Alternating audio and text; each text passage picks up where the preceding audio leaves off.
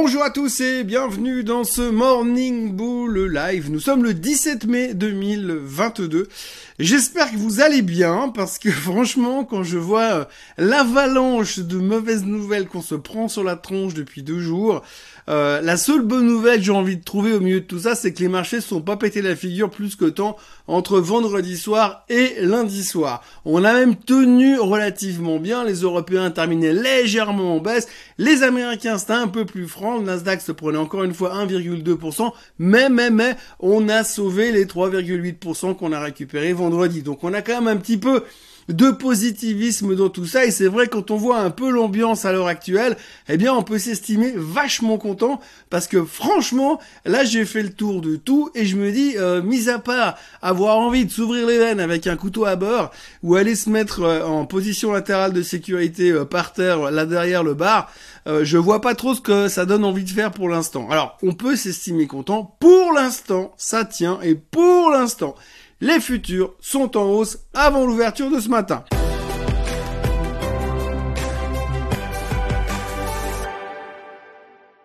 Alors les craintes sont toujours les mêmes, hein. on change pas l'équipe qui gagne forcément, on va pas aller chercher des trucs beaucoup euh, très très nouveaux. En fait, la première crainte du moment, c'est bien évidemment euh, l'inflation, bien sûr, mais surtout, alors la deuxième qui nous prend la tête depuis 2-3 jours, c'est le ralentissement de la Chine. Oui, tous les chiffres économiques qui viennent de Chine sont systématiquement pourris. C'est un peu la même chose que quand ils produisaient des gadgets à, à tir à l'époque, on avait que de la dope qui venait de là-bas. Et eh bien maintenant, c'est la même chose pour les chiffres économiques ralentissement économique en Chine, un risque de Covid, tout ça fait que ça nous met une pression monstrueuse et on n'aime pas trop entendre ça. On a déjà, franchement, euh, le, la dynamique économique qui est pas au top en Occident, mais si en plus on nous dit que les Chinois sont en train de tomber en panne, ça va pas nous avancer, nous avancer beaucoup. C'est vrai que depuis quelque temps, on sait que ça reste un gros problème, mais là on en parle beaucoup et on nous en met une couche ce matin. Euh, malgré ça, les indices asiatiques sont relativement bien disposés ce matin mais on a quand même cette crainte par rapport à la Chine qui ralentit. Et puis c'est pas tout, parce qu'on a eu des chiffres économiques aux États-Unis qui nous laissent penser que finalement il n'y a pas que la Chine qui ralentit. Alors hier aux États-Unis, on a eu l'Empire State, le New York Empire State Manufacturing Index. Alors c'est l'indice manufacturier des entreprises dans la région de New York. C'est pas un truc qui nous excite passionnément d'habitude. On préfère nettement les chiffres du CPI ou du PPI. Mais alors, le euh, l'Empire State Manufacturing Index hier, il était attendu parce que ça nous donnait une idée de comment ça marchait là-bas. En gros, euh, les analystes s'attendaient à un léger repli autour de 16.5. Alors le chiffre n'a pas grande importance. Ce qu'il faut retenir, c'est le signe qu'il y avait devant le chiffre. Plus 16.5. Ça, c'était les attentes des économistes c'est sorti à moins 11 et des poussières. Donc moins 36 sur le dernier par rapport au dernier chiffre et on est en négatif. Alors négatif sur le New York Empire State Manufacturing Index, ça veut dire dégradation des conditions économiques. C'est pas le genre de truc qu'on a vraiment envie d'entendre dans la même journée où on te dit la Chine c'est la merde, les États-Unis c'est aussi en train de devenir. Donc du coup, bah pas très très motivé. C'est pour ça que je dis que je suis encore vachement content de voir que finalement les indices n'ont pas fini en baisse de 5 ou 6% directement pour fêter ça. Donc, mauvais chiffre économique aux États-Unis, et ça, ça nous mettait une deuxième couche de pression et une deuxième couche de déprime. Après, il y a des gens qui parlent. Forcément, il y a des gens qui parlent, qui donnent leurs avis en ce moment. On a vu hier monsieur Lloyd Blankfein, le grand, euh, le grand chef de Goldman Sachs, qui disait que la récession arrivait à nos portes. Et alors du coup, ils ont profité de faire un package global. Hein. On a eu Lloyd Blankfein, après on a eu le responsable de l'économie de Goldman Sachs. Alors lui, il est venu pour nous dire qu'il a révisé ses calculs au niveau euh, de la croissance américaine à la baisse, évidemment. Donc en 2022, on sera plus qu'à 2,4, je crois, par rapport à 2,6 attendu. Et en 2023, on sera à 1,6 par rapport à 2,2 comme on attendait avant. Donc ça, c'est pas une monstre surprise. Aujourd'hui, le gars au mois de mai qui vient vous dire, ouais alors la croissance économique, ça va cartonner ces prochaines semaines, c'est qu'il a dû prendre des produits illégaux. Donc du coup, c'est un peu logique de voir ces gens venir euh, faire des commentaires négatifs. Alors, commentaires négatifs chez Goldman Sachs au niveau des économistes, mais c'était pas tout parce que comme ils ont fait une sortie de groupe, ils ont aussi amené le stratégiste equity, indice américain et consort. Alors lui, il est venu recalculer ça, euh, son objectif sur le S&P 500 pour l'année 2022. Alors recalculez, je vous passe les formules mathématiques qu'il a utilisées dans son spreadsheet pour arriver à ce résultat, mais toujours est-il que c'est la troisième fois depuis le début de l'année où il vient euh, baisser encore une fois son target. C'est facile, hein. plus le marché y baisse, plus tu corriges ton target à la baisse. C'est assez simple comme, comme stratégie. Néanmoins là, il est venu nous sortir un chiffre 3600. Alors moi j'aime beaucoup quand on nous donne des chiffres d'objectifs sur les indices, hein, parce que c'est jamais euh, c'est jamais innocent. Hein, c'est 3600, c'est pas 3589 25, c'est euh, 3600, très précis. Alors je me dis tout le temps comment est-ce que les mecs ils font pour arriver à nous sortir des chiffres aussi précis? Et eh ben là sur ce coup-là, c'est assez facile parce que finalement on a sorti un nouvel indicateur et un nouveau point d'inflexion intéressant sur le marché américain, c'est la moyenne mobile des 200 semaines. Attention, on est passé des 200 jours aux 200 semaines, c'est un upgrade. Alors c'est vrai que quand on regarde la moyenne mobile des 200 semaines, comme on la voit ici, donc là nous avons un chart weekly, donc la ligne euh, orange que vous voyez est une ligne qui veut dire semaine, chaque fois c'est un point semaine par semaine, et que vous voyez eh bien cette ligne là, eh bien on l'a plus cassée depuis la crise des subprimes, sauf, sauf, sauf évidemment en mars 2020 sur la période du Covid. Mais forcément, la période du Covid, ça compte pas vraiment.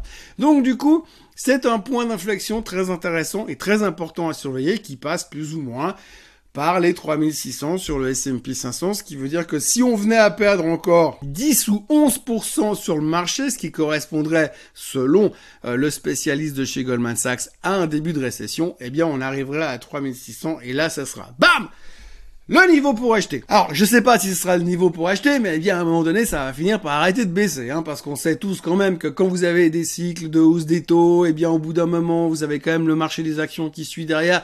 C'est un grand classique, c'est des certitudes qu'on a quand même. Alors le seul risque qu'on a là derrière, c'est que finalement, ça soit pire qu'avant. Alors il y a un truc qui s'est passé hier d'assez sympa. Il y a ce monsieur qui est venu hier à la télé.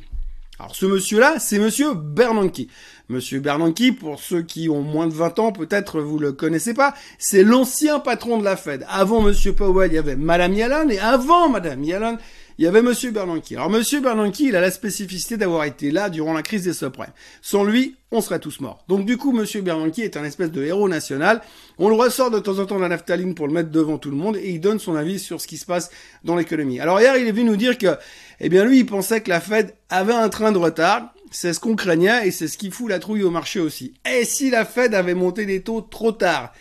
Et si le fait d'avoir monté ces, taux trop tard allait freiner, enfin pas plutôt freiner, mais plutôt euh, laisser l'inflation galoper et que ce serait un mauvais point.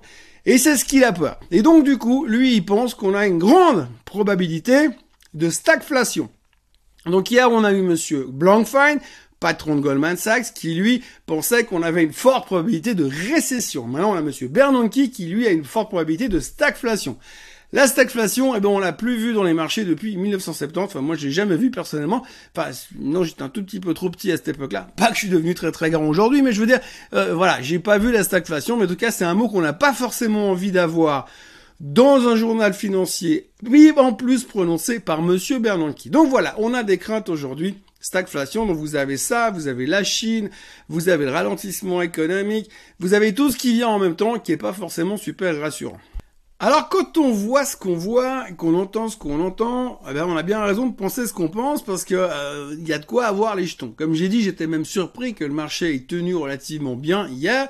Mais on a d'autres choses qui vont nous tomber dessus. Hein. Aujourd'hui, on va voir la publication des chiffres du retail. Donc, les retail sales d'abord, mais aussi tous les grands magasins. Walmart, Kohl's, Target, qui vont publier leurs chiffres aux États-Unis. Et donc, à l'intérieur de ces chiffres, on va pouvoir décortiquer la chose et voir si euh, Joe American, le consommateur, celui qui achète, parce que finalement, le moteur de l'économie aux États-Unis, ben, c'est ces mecs-là, c'est nous, c'est vous, moi, mais c'est aussi eux là-bas surtout, qui viennent consommer et qui viennent acheter euh, le marché pour dynamiser l'économie. Si ces mecs-là ne sont pas là, si ces mecs-là sont en train de tirer la prise pour dire « Ouh là là, je vais rentrer à la maison, cultiver mon propre blé dans mon propre jardin », on va avoir un problème. Et donc c'est une journée assez importante qui nous attend aujourd'hui avec les chiffres du retail en général.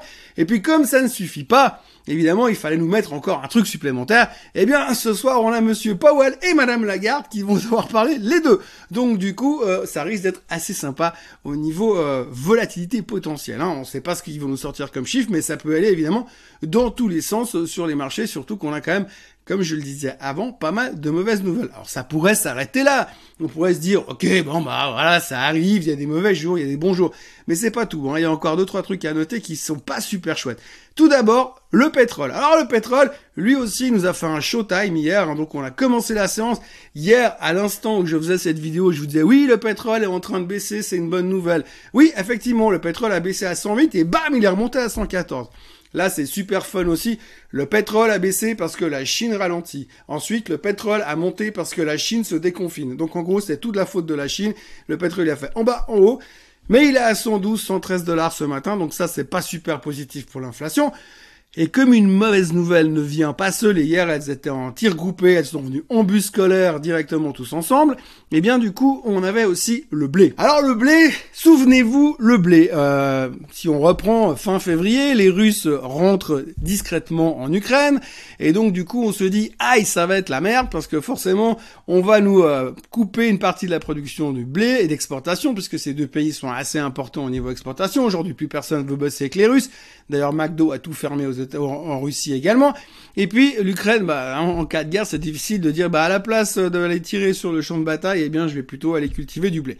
Donc du coup, le blé, il a pris l'ascenseur. Après, on s'est calmé, on s'est dit, ouais, on va trouver des solutions, peut-être que machin, et ça s'est calmé un petit peu.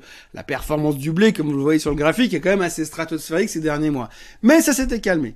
Mais par contre, hier, on a appris que l'Inde eh bien, ils ont une énorme vague de chaleur qui a détruit une grande partie de leur, euh, leur production agricole, dont le blé. Et comme ça a détruit une grande partie de leur réserve agricole, eh bien, ils ont annoncé hier que dorénavant, ils allaient exporter beaucoup moins, voire plus du tout de blé parce qu'ils allaient se le garder pour eux. Et donc, du coup, forcément, le futur blé, il est reparti à la, l'explosion, à, à la hausse, quoi.